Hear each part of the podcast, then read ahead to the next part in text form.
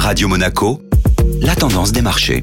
La tendance des marchés avec la Société Générale Private Banking et Alexandre Rolando. Bonjour Alexandre. Bonjour Julia. Ça y est, les données tant attendues des prix à la consommation aux États-Unis ont rassuré les investisseurs. Les opérateurs de marché ont retenu leur souffle sur la séance d'hier jusqu'à la publication des chiffres de l'inflation américaine dévoilés à 14h30 qui s'est finalement soldé par un ouf de soulagement. L'indice des prix à la consommation a en effet surpris positivement les marchés, en progressant de 8,5% sur un an en juillet contre 8,7% attendu par le consensus. La réaction sur les principaux indices fut immédiate. Le S&P 500 grimpait notamment de 1,5% à l'ouverture, dans l'espoir de voir la Réserve fédérale américaine se montrer moins agressive sur ses taux directeurs en septembre prochain. Les anticipations de marché concernant une hausse de 75 points de base ont d'ailleurs chuté dans la foulée, passant de 75% dans la matinée à 45%. Cette publication redonne ainsi un peu de répit à la Fed et de l'air aux investisseurs qui se sont redonné rendez-vous le mois prochain en espérant observer des signes plus forts d'apaisement des pressions sur les prix. Bonne journée à tous.